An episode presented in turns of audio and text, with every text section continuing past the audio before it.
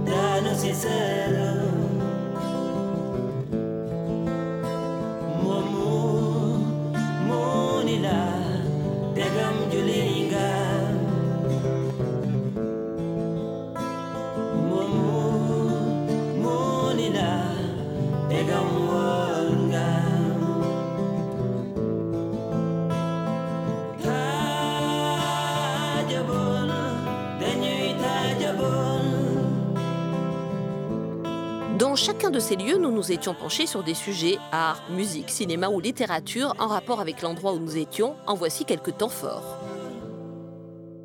Marina So, vous êtes la fille d'Ousmane So, cet immense artiste qui nous a quittés en 2016. Vous dirigez également depuis un an la maison Ousmane So à Dakar. Nous allons ouvrir cette émission en évoquant son travail et la maison dans laquelle il a vécu et qui est aujourd'hui ouverte au public. Vous y êtes venu hier et je pense que euh, voilà l'accueil qu'on y trouve, euh, on voulait garder cette notion de maison. C'est important pour nous. Un musée, voilà, ici on est au musée des civilisations, les choses sont un peu statiques. Euh, nous, ce qu'on voulait, c'est que le visiteur se sente chez lui. on a, bon, comme vous, hier, avec un petit peu les, les déconvenus techniques qu'on a actuellement avec les pluies, vous n'avez pas pu voir l'arrière de la maison où on a aménagé tout un espace, un espace détente parce qu'on s'est rendu compte au moment de la biennale que les gens qui visitaient la maison, euh, probablement qu'il y a quand même énormément d'émotions mmh. et avaient besoin de se poser et voilà, de pouvoir, euh, de pouvoir peut-être digérer tout ce qu'ils avaient vu, tout ce qu'ils tout ce qu'ils ressentaient, toutes ces émotions-là. Sa maison, en fait, quand on la regarde, ben, elle, était, elle attendait les œuvres finalement. Euh, elles nous ont mis dehors. Il n'y a plus de chambre, il n'y a plus de bureau, il n'y a plus de voilà. Elles ont, euh, des, fois, c'est vrai que c'est, enfin, pour l'anecdote, je les regarde et je me dis, mais finalement, elles se sont dit, bon, bah, maintenant, nous, on est, c'est bon, on a fait le job. Hein, pendant 20 ans, on a fait le tour du monde. Maintenant, on rentre à la maison. Et puis, pour vous, euh, bah, dehors, quoi. Merci, Marina So. Et on va se quitter en regardant des images de la maison Ousmane So à Dakar. Très bien. Merci à vous. Merci.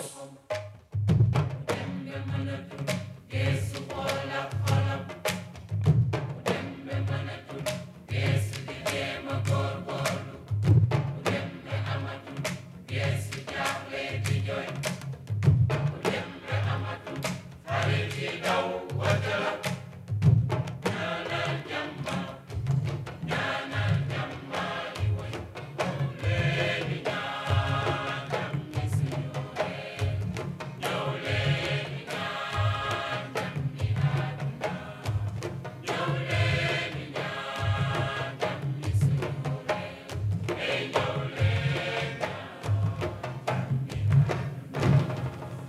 arrive dans ta ville, j'espère qu'il y a de la place. Parce qu'on débarque au moins 6, puis mon drame à On arrive un peu laid, est encore un peu scrap. Mais j'espère que t'es prêt, passe mon drame à Ouais, mon drame à tape. Pas pire chez grand genre, MVP, même si la majorité du temps j'ai les doigts collants, même si la majorité du monde me voit passer en courant, même si mon téléphone maintenant ça part en une salle d'attente. J'arrive dans mes partants, même ceux qui sont en retard. Rap de bourre, pas de base, rodéo, on s'étend. Cricket, est loud, loud, guitare, ça passe, passe, on dévalant les carrés, ben fresh, t'es sur la 40 ta ville, j'espère qu'il y a de la place. Parce qu'on débarque au moins 6, puis mon drama il tape. On arrive un peu vite, encore un peu scrap. Mais j'espère que t'es prêt, parce que mon drama il tape. Donne-moi ta bouche, j'y plante mon hook dedans. Manivelle droite à gauche, quitte à ce que ça crasse tes dents. Les statistiques montrent que la température monte pour tout le monde. Quand le choc tombe, dépense-moi ça dream shot. Monsieur Côté, allez, tu es ce drame.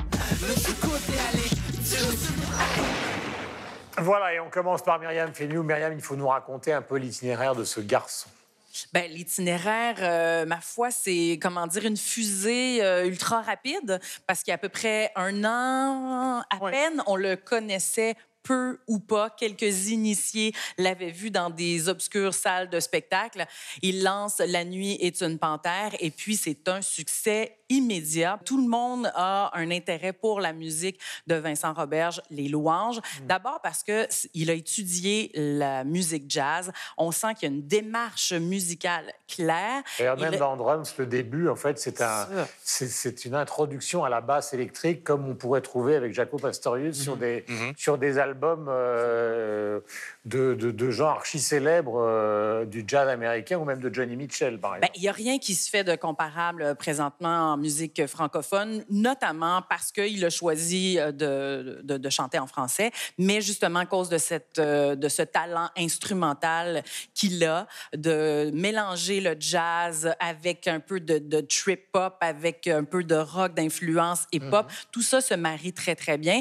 Et euh, c'est incomparable parce que plusieurs artistes présentement misent seulement sur le ben, pas seulement parce que c'est un art en soi, mais euh, utilise les logiciels, euh, des, des, des, des, euh, des pack de beats, comme on dit dans le bon beaucoup, dans voilà, beaucoup des gens qui ont un succès colossal aujourd'hui ne sont absolument pas musiciens à la base, ce qui est tout à fait son, son, son cas. Alors que lui est un musicien aguerri. Et, euh, et là, lorsqu'il a sorti Expansion Pack, son dernier EP, euh, moi, je me suis posé la question, est-ce qu'il euh, succombe à la mode des courts albums entre deux projets majeurs seulement pour continuer à faire parler un peu de lui?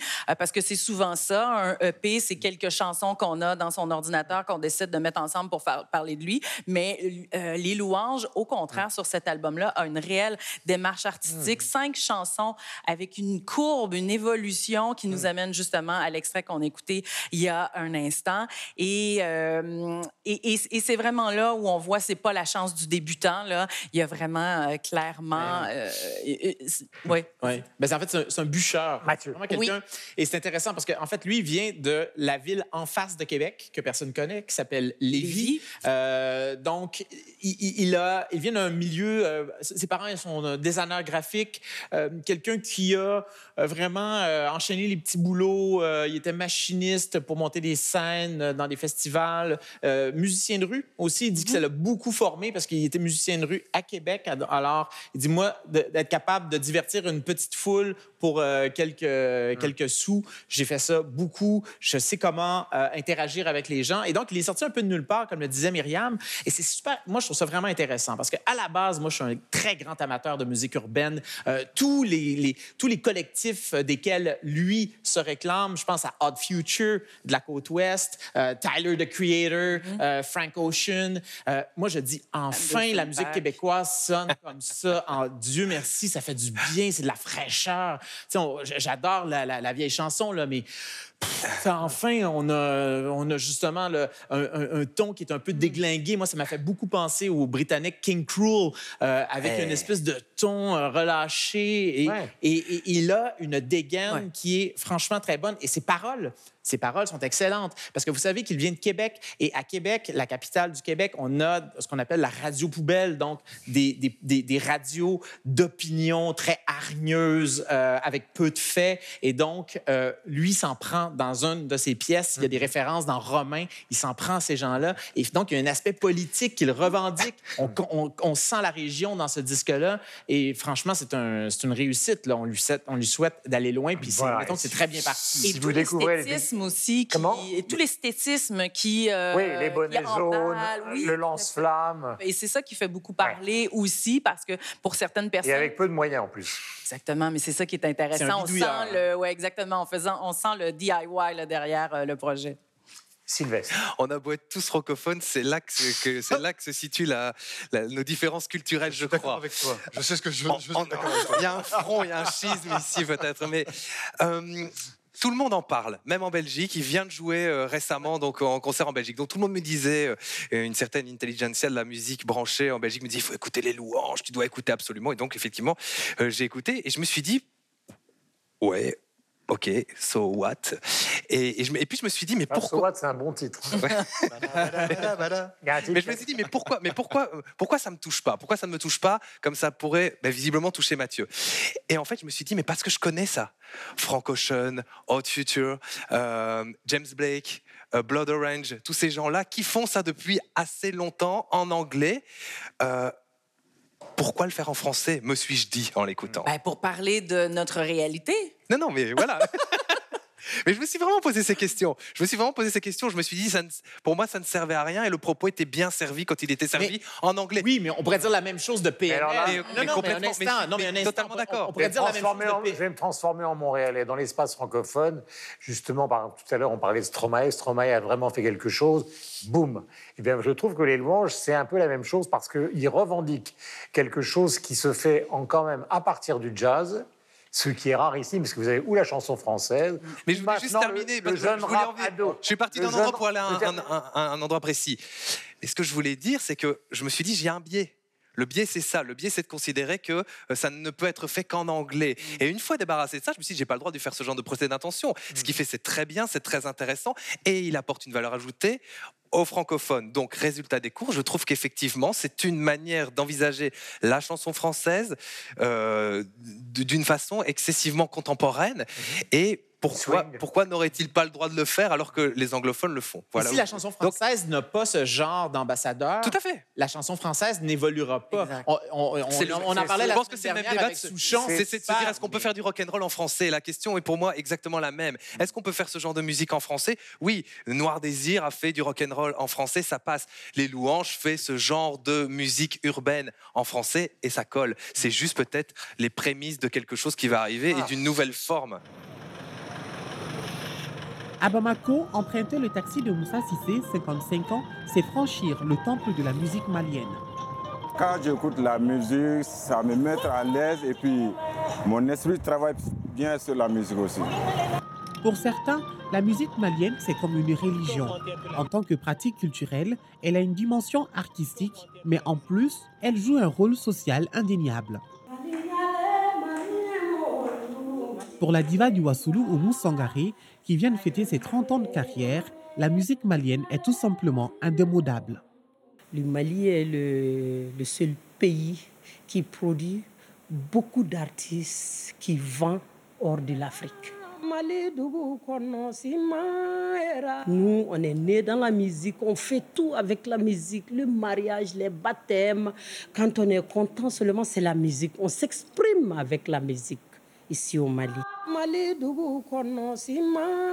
La première question que je voudrais vous poser, et nous sommes très nombreux parmi les amateurs de musique à nous interroger, c'est nous avons tous le sentiment que l'origine du blues, donc que l'origine de la musique américaine, vient d'ici, vient de votre terre, vient de celle du Mali, mais on a du mal à réellement en retrouver euh, les racines. Alors, est-ce que vous pouvez nous éclairer euh, sur ce sujet? Moi qui suis euh, un fervent partisan du, plaidoyer pour deux mots pour ce qui concerne l'antériorité des faits culturels maliens. et qui, qui veut, disant, tout ce que l'humanisme soudanien a apporté au monde, à son aire géographique, mais au-delà de sa zone géographique. Et vous savez, c'est un monde, ce monde soudanien, qui est un monde d'émotion, qui est un monde de vibration, qui est un monde du sentir, du sentir et du toucher. Et c'est un monde où les choses sont en nuances et avec beaucoup de subtilité. Au plan philosophique, cela a donné des, penseurs superbes. Euh, quand un vieillard meurt, c'est une bibliothèque qui brûle. Ampateba, connu du monde entier. Mm. Euh, quand euh, Griol a rencontré ce vieux sage de Gonde dans les falaises de Bayangara, au Gotemeli, tout ce qu'il en est sorti comme profondeur de l'âme humaine, au-delà de l'espace sahélien, et qui fait que l'unité, l'unité, l'unité du monde, l'unité humaine est une réalité, est vécue. Et cela se traduit par des sonorités à hauteur d'attente, euh, douces, euh, qui vous font voyager sur les ailes du temps, qui vous font euh, regretter un passé euh, que quelquefois on enjolive, en tendance comme toujours d'ailleurs, dans ces cas-là, et en même temps aussi qui vous dit, en même temps que votre singularité, votre totale appartenance au monde, au monde dans son, de façon globale, holistique. C'est cela aussi le fondement du blues. C'est l'être profond, mhm. le vécu, la douleur du vivre. Mais il y a également, Monsieur le Président, des, artistes maliens qui ont été formés à Cuba. Je pense notamment à, ah, Maïga, ah hein, et qui, avec son groupe Maravillas et, et, qui ont mhm. été les, les, diffuseurs de la salsa sur, sur tout le continent. Alors, je sais que c'est un, rythme que vous appréciez sûrement, hein, parce que c'est de votre génération, la, salsa. Mais est-ce qu'il y a parmi tous ces, chanteurs maliens... Ne me provoquez pas Est-ce qu'il y a parmi tous ces chanteurs maliens un qui, en a, qui a votre préférence Oh, là, je ne me risquerai pas cela. Moi, je me souviens très bien de cette fabuleuse euh, soirée euh, à laquelle nous avons assisté en le stade qui n'est pas loin d'ici. Euh, que nous appelions Stade d'Assomption, stade, de, euh, ici, à face du lycée du lycée de Fougère, du 16 Mohamed, une fantastique soirée donnée par Aragon, l'orchestre Aragon de Cuba. Et oui, qui était là dans la, la, la, suite de la visite du Tché au Mali. Nicolas. Nicolas de Radio-Canada.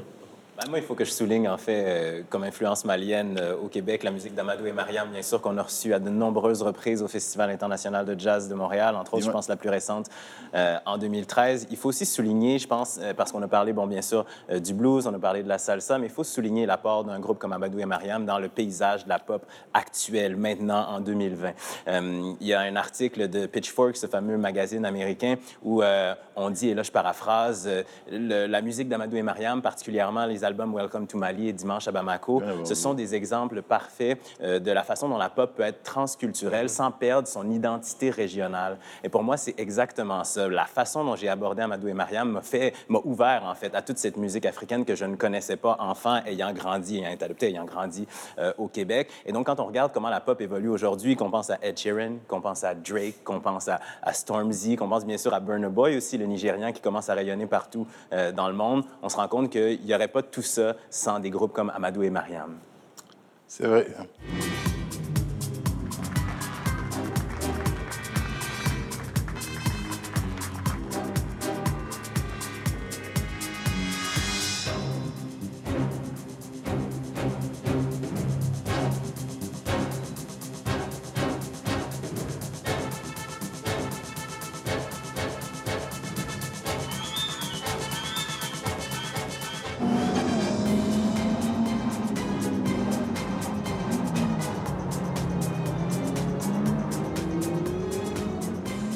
Nous allons parler de Claude Lelouch, à la fois de ce court-métrage, mais surtout euh, de sa carrière, puisque vous savez qu'un homme et une femme, il y a une séquence qui est tournée ici, donc à Monaco, car je vous rappelle que nous sommes pour notre plus grand plaisir à Monaco. C'est un personnage très controversé, le louche, depuis le début, parce qu'il appartient à la génération de la nouvelle vague, donc la caméra stylo, l'importance moindre du scénario, comme c'est un peu le cas avec Godard aussi, ou en tout cas on écrit au moment où on tourne, etc.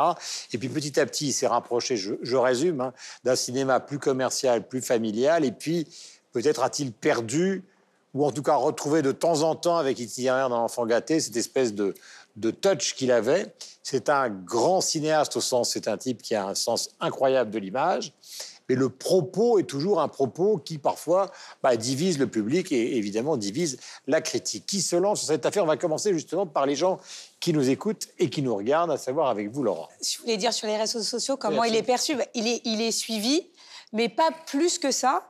Et là aussi, il a eu un vrai fan club. Donc euh, là, par rapport au, court métrage euh, dont on a vu quelques extraits, mm. moi, j'attendais des réactions un peu différentes parce que c'est, ça sent quand même le, clip publicitaire. Je, j'ai été étonnée qu'il réalise ça. Il, ne se passe rien. Il faut quand même, je ne sais pas ce qu'en pensent mes camarades, mais voilà, on, on voit euh, Charles Leclerc monter dans sa voiture, faire le parcours qui aurait dû être celui du Grand Prix qui a été annulé à cause de, du confinement. Et ensuite, le prince Albert le rejoint dans la voiture, ils refont un tour ensemble. Et ensuite, une fleuriste qu'on a vue au tout début du, du, court-métrage arrive et monte avec lui dans la voiture. C'est la seule comédienne. Hein. oui, qui est la seule comédienne et qui c'est bourré de clichés. Enfin, enfin, moi, en tant que femme, je trouve ça voilà, pas digne d'un Lelouch du tout. Mais même s'il a fait des, films ratés, même ces films ratés, j'arrive à avoir une sorte d'affection. Alors qu'il fait souvent des films pour les femmes, justement. Mais oui, donc là, là c'est vraiment, euh, je sais pas, c'est presque une insulte à la femme de la femme monte parce qu'il le, le, jeune homme a une belle voiture. donc ça c'est pour parler de donc les, mais les réactions sont euh, un moment merveilleux, un enchantement. Donc, euh, voilà. Est-ce que vous faites partie de ceux qui justement considèrent que, né avec la nouvelle vague, les Truffaut, les autres, bah, tout d'un coup, il a dérivé vers quelque chose qui est assez particulier et qui est problématique. Yves Moi, je, moi, je pense que c'est un faux procès, euh, le procès qu'on fait à Claude Lelouch, mais c'est typiquement euh, celui de l'intelligentsia euh, française hein, et euh, du monde hérité justement de la nouvelle vague des cahiers du cinéma, etc. Parce que grosso modo, qu'est-ce qu'on lui reproche? On lui reproche surtout son succès. Hein. Ce qui n'a pas été le cas toujours ces dernières années. Hein. Justement, parce que un certain nombre d'échecs, etc. Mais il vit. alors, est-ce qu'il a eu du succès euh, trop jeune, trop tôt, une palme d'or trop vite et, que c'est sa longévité, finalement, ce qu'on lui reproche? Parce que si on, doit trouver un dénominateur euh, commun à son cinéma, c'est un grand romantisme. Hein. Euh, finalement, c'est de raconter de grandes et belles histoires d'amour, souvent déchirantes, parfois ratées, c'est-à-dire des vraies voilà, les histoires d'amour telles qu'elles sont. Et puis, d'essayer de trouver une philosophie de la vie toujours euh, derrière ça.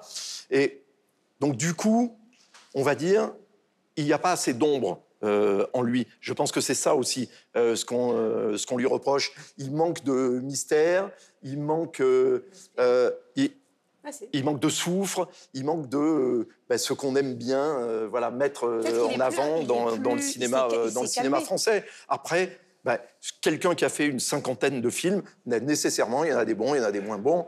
Hmm. Euh, il y en a qui ont marché. Est-ce que c'est les meilleurs qui ont marché? Euh, Peu importe. Euh, je dirais, mais son défaut principal, je pense, c'est d'avoir duré. Sylvestre. Alors, honnêtement, moi, je me suis dit, en voyant son film, je suis fâché. Et tu parles de duquel? Le dernier. Mais la vertu des impondérables Ah, pas, le court-métrage. Non, non, alors on peut parler du court-métrage. Le court-métrage, c'est en fait. c'est un détail. C'est un détail et, ça fait référence à C'était un rendez-vous, quelque chose qu'il a tourné en 76. Qui, lui, était extrêmement réussi. C'était un film punk parce que euh, tourné à l'arrache euh, en huit minutes, euh, il partait du périphérique parisien pour aller jusqu'au Sacré-Cœur, il brûlait les feux, enfin voilà, c'était vraiment... Alors que ça n'était pas organisé, hein. c'était de la totale transgression, ils auraient pu se tuer. Hein. Voilà, donc c'était vraiment un truc, mais, mais, mais punk, expérimental, etc. Parlons du dernier. Mais parlons du dernier. Alors vraiment, franchement, j'ai été fâché, je me suis dit, ce gars-là est un grand cinéaste, qu'il est, et, grand cinéaste parce qu'il a eu de bons films et de mauvais films. Pour moi, c'est ça aussi un grand cinéaste. C'est un type qui n'a pas eu que des succès, c'est un type qui n'a pas fait que de l'expérimental, c'est un type qui a réussi à osciller entre les deux, succès, pas succès, etc. Il a donc une vraie responsabilité par rapport à cet art qu'est le cinéma parce que ça reste un art. Et il fait un film avec un téléphone portable en disant je suis dans l'époque. C'est-à-dire, il y a il dit, j'ai vu une interview, il dit il y a 7 milliards de personnes qui filment aujourd'hui euh, tout et rien, et donc moi j'ai décidé euh, d'utiliser un téléphone portable. Sauf que Soderbergh l'a fait aussi. Hein. Oui, mais autrement. Sauf qu'il a filmé tout et rien aussi. Sauf que voilà, c'est pas un film de famille. C'est pas, c'est pire qu'un film de famille parce que les gens surjouent dans ce film. Euh, là, il y a une scène d'ouverture avec un groupe qui joue. ça dure des plombes. C'est, c'est même pas synchro. Euh, juste derrière, il y a une explosion. il, avait de, il avait de la batterie, donc dans oui, il y avait peut-être plusieurs. A un moment donné, euh, juste, derrière, il y a une, explosion parce que c'est ça, ça commence comme ça. Il y a une explosion. Les gens, ils sont peinturlurés. On dirait que de la confiture. Enfin, c'est tout ça est fait. C'est caricatural. Tout ça est fait que c'est caricatural. Il n'y a aucune épaisseur dans les personnages. On dirait qu'ils sont en carton alors qu'il y avait de l'épaisseur dans ces femmes, dans ces histoires d'amour, etc. Là, il n'y a rien.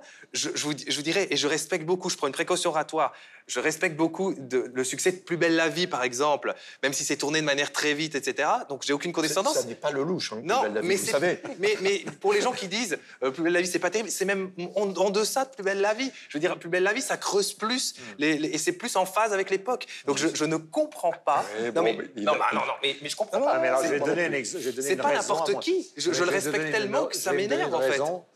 Je vais donner une raison quand même concernant le louche, c'est qu'il y a un problème d'auteur. Si vous prenez cette génération-là, je ne parle pas de la nouvelle vague, Sautet par exemple, qui est dans un imaginaire un peu pareil, c'est-à-dire l'histoire des copains, Vincent François Foll et les autres, ou justement euh, César et Rosalie, la grande histoire d'amour. Sautet, ces films étaient écrits par Pascal Jardin, par un certain nombre de, de romanciers célèbres, etc. Le problème de Lelouch, y compris par rapport à des gens comme par exemple des grands metteurs en scène comme Polanski, c'est qu'il fait tout. Mais il fait des choses très bien, Avec le bon mais il fait des choses qui sont du domaine euh, presque de, de l'enfantin, si l'on peut dire. Et là, il n'y a pas d'auteur. Donc effectivement, le cinéma, le fait, de faire, une, le fait de faire une performance, le fait de faire une performance d'image, euh, et c'est incontestable, ne veut pas dire qu'on fasse un film d'auteur, car pour qu'il y ait une histoire un sentiment, une profondeur. Il faut lui présenter Guillaume Musso. Non, je parle même pas de film d'auteur. Je parle juste, à un moment donné, il prend un téléphone portable, il fait les cadres sont pas beaux, il n'y a pas de lumière, il n'y a pas de lumière. C'est quand, j'ai Michel, Michel. exactement, exactement. Quand j'ai vu ce, quand j'ai vu le film A vertu des impondérables, je me suis souvenu que c'est Lelouch qui dit lui-même, il dit dans ma carrière, il y a eu des hauts et des bas. Et tous les hauts sont venus directement de bas, c'est-à-dire que voilà, quand il s'est pris des ramassés incroyables, c'est là finalement que ça a permis l'arrivée des hauts. Comme ce film est un ratage complet, il faut quand même le dire, forcément, j'espère pour lui, il y aura quelque chose de bien qui va arriver après, ça a été le cas souvent dans sa carrière. Mais est-ce qu'il y a un côté chez Lelouch, justement, que, que, que vous disiez tout à l'heure, c'est-à-dire qu'il fait tout? Alors, il y a un côté qui est presque touchant. il est hyper clivant, le louche. Il y, a des, il y a des films que j'aime beaucoup chez lui. C'est pas forcément un homme et une femme. J'adore l'aventure, c'est l'aventure, qui est pas forcément d'ailleurs euh, typique du cinéma de Lelouch, mais que je trouve génial, subversif et tout. Enfin, c'est un film que je pourrais revoir chaque fois. Itinéraire dans l'enfant gâté est aussi un très bon film avec Belmondo et Anconina. Absolument, mais, qui, est plus, qui, est, qui, est plus dans, un bon qui, soit sorti récemment. C'était pas si mal. Alors, je ne sais plus le film, de, le titre du film avec Jean Dujardin qui se passait en Inde en grande ah partie. Ah oui, mal. C'était pas mal, C'était vraiment pas mal. Il s'agit de 1 plus 1. C'est ça. Donc euh, voilà, c'était l'un dernier film. Alors, il faut dire qu'il a fait une cinquantaine de films qu'il est quand même représentatif du cinéma français euh, dans le monde entier et qu'il y a beaucoup de gens qui, depuis qu'il a commencé le cinéma, ont fait des dizaines de films qui n'arrivent pas forcément non plus. Parce qu'il faut quand même savoir qu'en France, on est quand même le pays où il sort 15 films par semaine. Et parmi ces 15 films par semaine, il y en a quand même 10 qui finissent dans la VOD, voire euh, euh, dans, les, dans situations d'exploitation qui sont extrêmement faibles. Je voudrais simplement ajouter un truc à propos du film sur la Formule 1, parce qu'il y a quand même beaucoup de films qui ont été tournés sur, la, sur euh, le, monde automobile. Il y a l'extraordinaire film sur Le Mans avec Steve McQueen. Il y en a eu un récemment avec Christian Bell euh, sur la rivalité euh, Ford Ferrari. Voilà, Ford Ferrari qui est absolument fantastique. Il y a le Polanski sur Jackie Stewart qui s'appelle Weekend of a Champion, qui se passe à Monaco, qui est un chef-d'œuvre absolu où il, il, vit le Grand Prix donc avec Jackie Stewart. Il y a eu la carrière de Paul Newman qui a quand même été le grand acteur qu'on connaît, mais un pilote, énorme, puisqu'il a été deuxième du Mans, euh, donc, et ce personnage magnifique. Donc, il y a un dialogue. Comment? Et Michel Vaillant. Et Michel Vaillant, et puis tous les films, même les Frankenheimer ou les French Connection, où justement la voiture, au sens, euh, est devenue un personnage. Euh, Voilà, Bullitt, les voitures sont Et les Blues. Brothers. Voilà. Absolument. Alors là, ils ont détruit un nombre de voitures non légales, par contre. Voilà. Et Guillaume, peut-être Oui, juste on termine un mot, qu'on dernier arrive mot au compte. À Oui. propos de Lelouch, mais des artistes en général. De toute façon, il faut les juger non pas à leur moyenne, mais à leur sommet. C'est beau, c'est bien ça. Si je pouvais, je vivrais seul loin des problèmes et des dilemmes. Na, na, na, na, na. Si je pouvais, je vivrais seul loin de mes chaînes et des gens que j'aime. Na, na, na, na. Si je pouvais, je vivrais seul loin des problèmes et des dilemmes. Na, na, na, na. Si je pouvais, je vivrais seul loin de mes chaînes et des gens que j'aime. Na, na, na, na. Si jamais je freine et que je ne fais plus de scène, laissez-moi à l'arrière pour qu'à la source je me baigne. Ma blessure saigne et le sang monte à la tête. Je reste la même et ce quoi qu'il advienne. Au plus j'ai la haine, plus ils me font de la peine. Ma peau n'est pas noire, elle est couleur ébène. Tous est sereine, nous fais-tu juste la guerre? Tu n'es pas parfaite, ton erreur reste humaine. Seul, seul, seul, je veux être seul.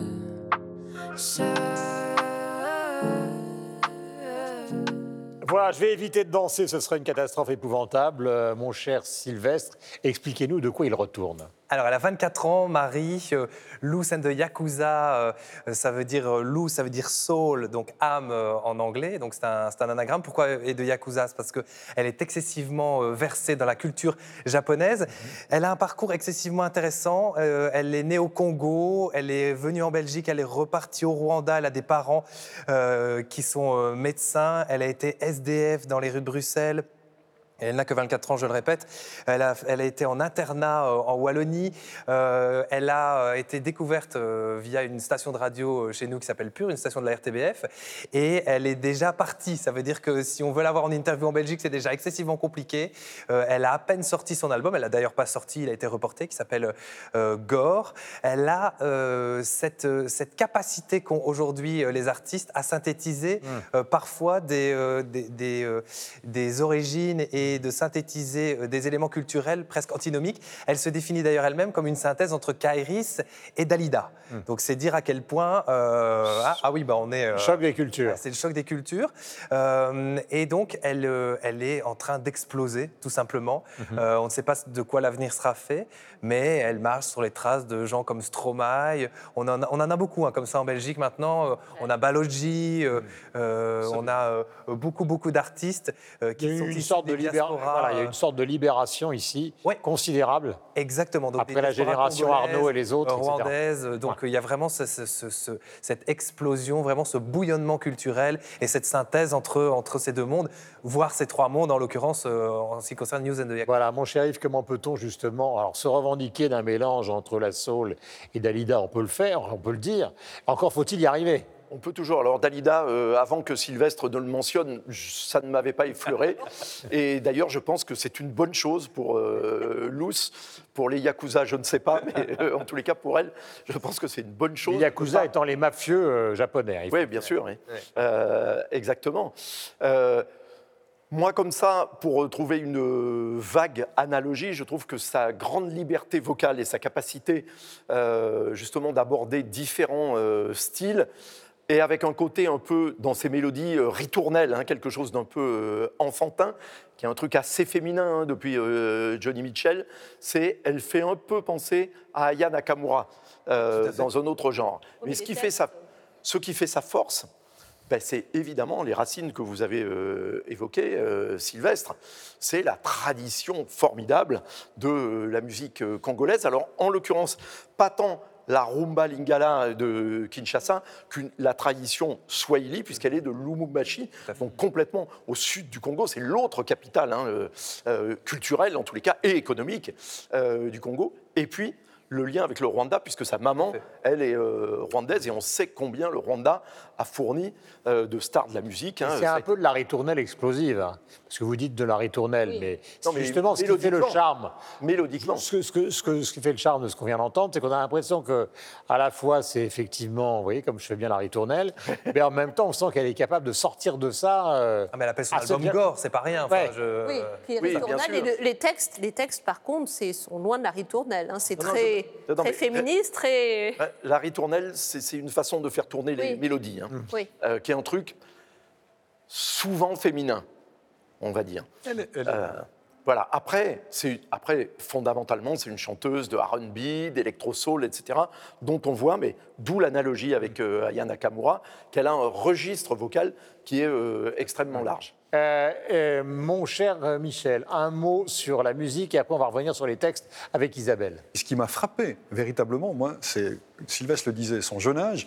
Parce que pour faire un mauvais jeu de mots, une analogie avec son, son, nom, Loose Soul, moi j'avais l'impression d'avoir affaire, et surtout en écoutant l'interview en plus de la musique, c'était d'avoir affaire à ce qu'on dit en anglais un old soul, c'est-à-dire une, une, vieille âme. C'est-à-dire comme si quelqu'un était réincarné avec toute l'expérience de quelqu'un d'autre. Il y a une sorte de, je, ne sais pas, il y a quelque chose qui dépasse la musique dans dans ce qu'elle fait qui va plus loin dans son engagement de, féministe, hein, ou même euh, solo quelque chose. même en, en, termes, parce qu'on parlait tout à l'heure d'Olivia Ruiz, presque à l'hispanique, Lumière, c'est une, une, jeune femme extrêmement lumineuse, d'une beauté incroyable, elle est d'ailleurs mannequin également aussi. Moi, ce qui m'a étonnée, par rapport à son jeune âge, c'est justement le, les textes qui n'ont rien à voir avec ceux de Ayana Nakamura non, rien à voir, voilà, rien du tout. qui sont qui sont vraiment féministes, revendicateurs, euh, Ce qui est parfois un peu revanchard même. Euh, Complètement, mais elle, veut, elle veut, euh, dans les interviews, elle le répète, elle veut absolument que la femme noire, elle donner le, modèle de la femme noire intelligente, qui avance, etc. Enfin voilà, elle est vraiment dans, dans, dans, ce, dans cette approche-là. Elle a organisé ou co-organisé une manifestation à Bruxelles dans le cadre de Black Lives Matter. Donc il y a vraiment tout, tout ce background-là. Ça lui a d'ailleurs porté un certain nombre de, de préjudices parce que voilà, elle s'est exposée sur les réseaux sociaux mais elle dit moi ça fait partie de mon œuvre, ça fait partie de mon art, ça fait partie de qui je suis et de ce que je veux renvoyer. Elle va ouvrir un hôpital au Rwanda. Donc vraiment, elle est. Euh, et il y a tout. C'est pas juste une artiste qui chante. Euh, non, non, il y a tout un contexte derrière. Question à tous. Comment se fait-il qu'actuellement il se passe dans le domaine de la musique depuis Stromae, on en parlait tout à l'heure, quelque chose de particulier en Belgique enfin, on met l'Angleterre à part, hein, mais de particulier en Belgique, euh, qui fait que ça fonctionne plus vite qu'ailleurs? Alors, moi, je, je, sais, pardon, euh, Isabelle, moi Bataille entre le patron et la patronne.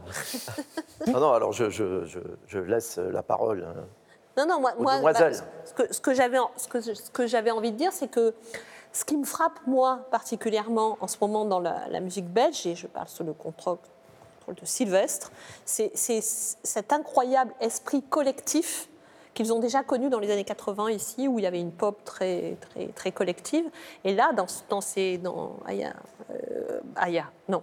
Loose, and Yakuza, est incroyablement entouré aussi par d'autres artistes belges. Et je pense que cette dynamique crée une force chez eux absolument incroyable. Et dans le cinéma, et dans la musique, et dans le design, et dans.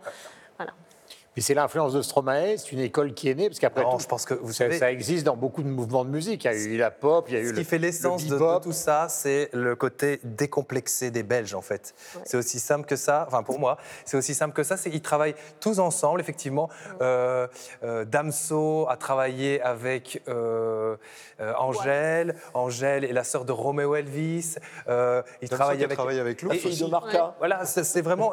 je pense à quelqu'un qui s'appelle Zongeregui aussi, qui est un euh, rappeur flamand euh, qui chante parfois en français, qui vit à Bruxelles. Donc c'est pas juste une question de euh, racine africaine versus racine occidentale. Non, c'est même un mélange entre les flamands et les francophones. Il y a vraiment aujourd'hui ce, comment dire, ce, trait de caractère qui est exacerbé parce qu'on vit dans un monde de métissage ou de mélange. Disons plutôt mélange, au moins ce, sera plus clair. Mais il y a vraiment cette, cette chose-là en Belgique. On est un carrefour. Et donc on doit rendre de compte à personne. On n'a pas une espèce de grande tradition de la chanson française qui nous écrase comme ça ou la grande tradition. on n'a pas les Beatles qui nous écrasent, on n'a pas les, voilà, on n'a pas tout ça. Et on mais vous les avez synthétisés. Mais on les, mais on les, on les écoute. Ok, on les prend, on les digère, c'est bon. Et on n'a pas cette espèce de, et on a la même chose en cuisine. En cuisine, c'est la même chose chez nous. On se dit pas, il y a Escoffier derrière. Oui, il est là. Ok, très bien. Mais on n'est pas obligé de. Je pas encore tout à fait compris la comparaison entre On n'a pas, on n'a pas le respect de l'académisme, voyez-vous. Oui, je comprends. On, on, est, vous voyez, il y a on du est. boulot, par ça aussi. Il y a, il y a un vrai travail. Il y a un vrai travail. C'est, pour élaborer sur ce que vient de dire euh, Sylvestre, c'est exactement ça. C'est que la Belgique n'est pas aujourd'hui un pays dominant, un pays majeur qui impose sa culture aux autres et donc qui ne se met pas la pression phénoménale que se mettent soit les Britanniques, parce que vous l'avez dit, les Beatles, les Rolling Stones, c'est hein, difficile de faire pareil dès qu'on prend une, guitare et qu'on écrit une chanson. Les Français, la même chose avec euh, Brassens, Brel, euh, Ferré et compagnie, et y compris Cabrel, Souchon, Goldman, etc., qui sont des figures tutélaires absolument euh, écrasantes. Hum. Et puis parce que ici, à Bruxelles, c'est un petit business la musique aussi. Il n'y a pas d'enjeux financiers et commerciaux importants, comme c'est le cas en France, comme c'est le cas euh, au Royaume-Uni, comme c'est le cas évidemment aux États-Unis. Donc ici, c'est la débrouille. Donc comme c'est la débrouille et qu'il n'y a pas d'enjeux financiers, mhm. ben, tout le monde s'entraide et surtout tout le monde se sent libre d'être lui-même et n'a pas un encadrement du business qui dit tu n'as pas le droit de faire ça. Mais c'est comme ça qu'on réussit. Faire comme ça. un mot, Isabelle, c'est la fin. un mot, oui, mais un mot pour terminer, parce qu'au-delà de tout ça, c'est quand même, quand on écoute Blues and the Yakuza, on a irrésistiblement envie de danser. Parle, allez, dis-moi ce qui te gêne. Je sens ton regard et ton cœur qui se gèle. Quoi que l'on dise, on restera solo. Quoi que l'on fasse, on restera solo. Solo, solo, solo, solo. Quoi que l'on dise, on restera solo. Quoi que l'on fasse, on restera solo. Solo, solo, solo, solo. Quoi que l'on dise, on restera solo. Quoi que l'on fasse, on restera solo. Solo, solo, solo, solo. Quoi que l'on dise, on restera solo. Quoi que l'on fasse, on restera solo. Solo, solo, solo, solo. Alors l'objet, puisque nous allons parler de littérature, de notre premier débat, est un roman suisse publié par une maison d'édition française. Il ne pouvait que nous intéresser. Il s'agit de En vérité, d'Yves Gaudin. L'auteur est aussi un musicien, ça veut dire qu'il n'est pas quelqu'un qui n'a fait que de la littérature et qui n'a souhaité qu'être un auteur. Il est aussi docteur en psychologie, il est originaire du canton du Valais pour pitcher le livre, nous avons choisi de vous désigner, mon cher Michel, car tu es valaisan comme lui. C'est vrai que c'est un personnage assez particulier. Alors dans ce bouquin, on va commencer par le bouquin. Oui, effectivement, on suit euh, les enquêtes, une enquête d'un vieux flic dépressif et un peu philosophe qui s'appelle Émile Blanchard, qui enquête sur un triple meurtre assez sordide, faut bien le dire. Mhm. Et puis au détour de cette enquête, surtout, on se retrouve à, à, parler de la vie, de l'amour, de la mort, sans éluard ou avec éluard, ce sont les références de chacun. Euh, et puis c'est un livre qui, est, voilà, qui, qui, nous permet de réfléchir à, cela. Et puis ce qui fait le sel de ce livre, au-delà de l'histoire, au-delà de la réflexion, le style. C'est vraiment le style. Voilà, cet auteur Yves Godin, alors pour moi qui le dit, tout le monde le dit, c'est un style voilà, qui, qui lui est vraiment propre, qui a qui marque tout un lecteur, et je, ce serait d'ailleurs curieux de vous entendre en parler, parce que c'est un, style qui est percutant, qui est voilà, chaque mot est à sa place. Alors le fait, il le dit d'ailleurs en interview, certainement le fait qu'il soit musicien, il était musicien professionnel, il était trompettiste notamment à l'orchestre de chambre de Genève. Euh, il s'intéresse parfois, j'ai lu ça, j'y croyais pas, il passe parfois une semaine, voire plus, à travailler une phrase. Il, il se relie à haute voix pour, pour être sûr que la sonorité lui plaise. Mais ça, effectivement, ça paie, j'ai envie de dire, parce que quand on lit ce texte, quand on lit ces mots, quand on lit ces phrases, il y a quelque chose qui nous prend, qui nous met dans cette histoire et qui nous la fait vivre complètement. C'est très haletant. Non, mais je, rejoins totalement ce que dit Michel. C'est très haletant. C'est un livre, déjà qu'on dévore, on, peut, on le commence, on ne peut pas euh, stopper sa lecture, on est obligé de le lire d'une traite. Et ensuite, c'est comme si vous étiez dans une sorte de course. Vous, vous tournez. C'est pas le même, euh, la même mécanique qu'un Patch Turner. Il y a vraiment un rythme différent et son style est absolument extraordinaire. Il y a des phrases qui durent trois pages. Normalement, une phrase qui dure trois pages, c'est assez indigeste. Là, pas du tout. Ou c'est Marcel Proust. Ou c'est Marcel... Et, c'est assez indigeste. et, et, là, pas du tout. Je vous laisse cette opinion. oui.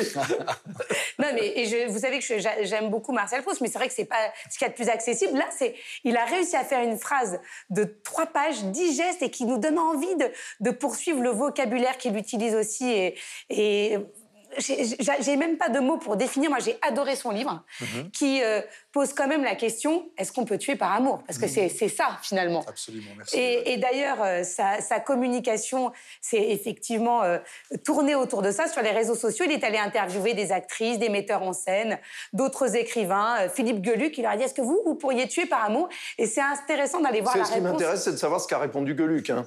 Il a dit oui, il a dit oui. Il a dit oui. Après, parce que, Comme je connais Madame Geluc, si vous voulez, c'est ça qui m'inquiète. Ah comme, comme, certains disent, on peut, tuer, on peut se tuer soi-même par amour pour ne pas se montrer dans un état délabré à celui qu'on aime. C'est pas forcément tuer celui qu'on aime, c'est peut-être tuer d'autres personnes qui menaceraient la vie de celui qu'on aime. Voilà. L'amour absolu, c'est celui qui ne vous est pas rendu, puisque on ne vous aime pas. Mm. Donc, évidemment, vous êtes dans la situation de l'amour absolu. Effectivement, c'est un style. Ce qui est aussi amusant dans l'histoire de ce personnage, c'est qu'en fait, comme c'est pas un auteur professionnel, il a envoyé son manuscrit à plusieurs éditeurs, mais euh, sans franchement donner son adresse. Euh, ce qui fait du tout. Il a, oublié, complètement oublié. Il a oublié de la mettre, effectivement. Ce qui est tellement, quand on pense aujourd'hui à, l'obsession de réussite de tous les gens, c'est absolument extraordinaire. Ce qui est dingue, c'est que c'est écrit au cordeau, c'est millimétré. Effectivement, on le sent, on a l'impression de. C'est un bonsaï littéraire, en fait. Ça fait 178 pages, je crois, quelque chose comme ça. Ça aurait pu en faire beaucoup plus, mais on a l'impression qu'il a taillé, taillé, taillé, taillé, vraiment pour avoir la phrase la plus percutante possible et la, manière de l'écrire la, plus incroyable. La syntaxe est absolument. Euh, dingue. Moi, je, à titre personnel, je trouve qu'il y a beaucoup d'auteurs maintenant qui écrivent comme des pieds, c'est une insulte à la littérature. Là, au contraire, il remet euh, ah. la littérature euh, euh, sur un piédestal, mais c'est inouï de se dire que ce gars qui passe des jours à trouver la bonne phrase oublie simplement de mettre son adresse mail pour qu'on puisse lui, lui, lui, dire « Ok, tu as fait un super bouquin ». Et c'est dû à l'abnégation, c'est Loïs Dormesson hein, qui publie ce, ce, bouquin. qui a fait une enquête. Qui a fait une enquête pour le retrouver en lui envoyant un email sur une adresse qui était obsolète. et au final, en lui envoyant un courrier, beaucoup plus tard euh, pour lui dire écoute, on, adore, écoutez, on adore ce que vous faites et on aimerait, euh, on aimerait effectivement le publier. Alors avant qu'il donne son avis, je voudrais simplement savoir est-ce que justement le choix de la critique ou le sentiment de la critique qui est extrêmement positif, est-ce que ça s'est transformé en un sentiment populaire Mais pas encore, parce qu'il finalement, comme écrivain, il n'est pas encore populaire. Donc quand on va regarder sur les réseaux sociaux ce qu'on dit, effectivement, ceux qui l'ont lu l'ont aimé, mais il n'y a pas encore euh, cet élan qui, j'espère, après cette émission, va, va se déployer parce que vraiment il le mérite mhm. et il fait partie de, voilà des auteurs de l'été qu'il faut absolument emmener dans sa valise. Voilà, le livre s'appelle donc En vérité. Yves, c'est à vous. C'est remarquable, euh, Guillaume. Je me joins hein, aux louanges de, de mes collègues. Euh, je pense que c'est un livre en fait sur l'inexorabilité de l'amour et du destin. Tout acte en implique un autre, en conduit à un autre, etc. Et, quoi qu'on fasse, mhm. on n'arrive pas à se sortir mhm. de. C'est le fatal, ça rejoint le fatalisme, hein, euh, évidemment. C'est voilà, ça, s'enchaîne et on ne peut pas euh, faire autrement, etc. Et c'est effectivement extrêmement bien euh, mené, extrêmement bien raconté, avec une langue qui est très précise et qui est imagée. en même temps, et un rythme vraisemblablement du, du, fait que c'est un musicien également. Mais euh, moi, je, trouve que c'est euh, vraiment l'occasion, mm. et, c'est notre raison d'être à TV5 Monde et à 300 millions de critiques, mais vraiment de découvrir la richesse, justement, euh, de mm. la littérature suisse francophone, hein, qui est absolument remarquable et assez peu remarquée à Paris en tous les cas. Voilà, évidemment, il y a une obsession germanopratine de la littérature qu'il faut non pas combattre, mais qu'il faut compléter par des choses dont nous parlons ici. Alors justement, euh, c'est toujours un peu bizarre de territorialiser une œuvre n'a pas forcément pour vocation euh, de répondre à l'obsession d'un territoire. Mais est-ce qu'il y a quelque chose de typiquement suisse, d'après vous, dans cette façon de d'écrire et de de concevoir ce livre? Alors, dans cette façon d'écrire particulièrement, je ne pense pas. Non, c'est ce qui fait tout le sel de, ce bouquin et qui est reconnu. C'est-à-dire que c'est un style qui est véritablement complètement, entièrement personnel. Maintenant, pour abonder euh, dans le sens d'Yves et pour lire un certain nombre d'ouvrages euh, d'auteurs francophones, il y a une vraie richesse d'écriture en Suisse romande. Et souvent, euh, hormis, on va dire, les grands exemples comme Dicker, qui est vraiment un auteur internationalisé, globalisé au niveau du mm. style aussi, comme ils écrivent d'abord pour eux, la majorité de, ces auteurs-là, parce qu'ils ne sont pas soumis à une pression de maison d'édition ou soumis forcément à un grand auditoire. Donc il y a une vraie richesse de style au pluriel différent chez les auteurs francophones suisses Alors, à regret, on ne les connaît pas tellement parce que c'est compliqué de s'exporter au-delà des frontières suisses et notamment de séduire à Paris où là, il y a des maisons d'édition qui sont plus importantes et puis après, vous avez une plus grande diffusion. Et puis en même temps, pour le lecteur qui est intéressé par la lecture, uniquement par l'objet littéraire, c'est vrai que vous avez une variété, vous avez une richesse, vous avez une, ouverture de, de, styles différents que dont le lecteur ne peut que se régaler. Il y a une chose, qui me frappe, euh, c'est une question que je pose à tout le monde, dans une génération qui est celle d'aujourd'hui, c'est que quoi qu'ils aient à exprimer, il y a quand même euh, cette idée qu'il faut passer par quelque chose qui ressemble à un polar. C'est-à-dire que même si c'est une la convention... C'est très juste. Alors par exemple, prenez Benacquista, toutes les histoires d'amour ont été écrites sauf une. C'est un type qui vient du polar. Pierre Lemaître, euh, qui a obtenu le Goncourt et qui maintenant donc écrit des livres relativement différents, mais, mais, mais il vient euh, du polar. Jean Echnoz, euh, qui a écrit. C'est aussi quelqu'un qui, qui, qui, est marqué par les idées, euh, qu'il s'agisse de Ravel, de Zatopek, enfin de ses grands livres, Cherokee. Il n'écrit pas des polars. Mais son dernier, son dernier livre parle d'un enquêteur ringard. Pourquoi ça? Alors Guillaume, moi je pense avoir trouvé un début d'explication. C'est que dans le monde dans lequel euh, nous sommes, parce que la fiction et les séries subissent exactement le même euh, phénomène. C'est que, dans le monde dans lequel nous sommes, où il faut qu'il y ait tellement de tensions mhm. en permanence, eh bien le seul moyen que trouvent les auteurs, donc mhm. auteurs de séries de fiction ou de, en littérature, ben, c'est d'y mettre une énigme et si possible une enquête et des, meurtres, et, etc. Et que c'est très difficile d'arriver à écrire un roman qui ne va parler que d'amour, par exemple, ou que de football, s'il n'y a pas, voilà, justement, ce suspense. cette interrogation, ce cluedo, hein, pour euh, résumer. Hein. Mm. Et c'est aussi la transgression ultime, le meurtre, en fait, en définitive, parce que on voit tellement. Mais non, mais c'est me regarde avec, on, regarde avec un tel regard que j'ai l'impression d'être sous la douche. On voit tellement de choses aujourd'hui. Et de voir arriver en Et je veux dire, notre œil est habitué à tellement de choses aujourd'hui, de par les réseaux sociaux, de par YouTube, etc. On est dans un flot continu d'histoires, d'images, etc. Et le, le, côté le plus euh, transgressif, euh, c'est le crime. C'est sans doute pour ça que euh, on le voit notamment en Belgique euh, au travers des études qu'on fait par rapport à la télévision. C'est systématiquement ce qu'on appelle en mauvais français le true crime, c'est-à-dire un style télévisuel mm. où ce sont des enquêtes en fait. Et c'est ça qui est plébiscité mm. systématiquement par les gens. C'est les programmes qui sont les plus regardés. On le voit en France. Quand j'allume ma télévision mm. dans ma chambre d'hôtel, je vois le nombre sur toutes les chaînes il y en a. et, souvent avec les mêmes bah, enquêtes. Quand vous regardez Netflix ou les grandes plateformes, c'est terrible parce qu'il y a des polars partout. Oui, et donc, ça fait partie d'un mouvement global, je pense. Là, il ne faut pas se méprendre. ce n'est pas que l'objet de, ce livre. Non, bien sûr. Parce que, honnêtement, il y, a une autre question qui est soulevée dans ce livre qui est très intéressante, c'est le regard qu'on porte sur la fin de vie. Et, euh, là aussi, il amène ce débat-là de manière subtile. C'est un livre, franchement, on l'a lu euh, il y a quelques jours euh, pour préparer cette émission, qu'on a envie de relire parce qu'il y a plein d'autres choses à exploiter. Et donc, il est très, très riche en un minimum de pages par rapport à des gros pavés où on ne retient rien du tout. Non, mais sincèrement, il faut faire une ordonnance pour euh, donner ce livre à lire. Moi, je vais défendre la littérature euh, suisse. Euh. Voilà, le livre s'appelle donc En vérité et il est signé par Yves Codin et il est publié par Héloïse Dornesson. Toute l'équipe de 300 millions de critiques est heureuse de vous retrouver dans quelques jours pour de nouvelles aventures. Bonne journée ou soirée, où que vous soyez dans ce vaste monde.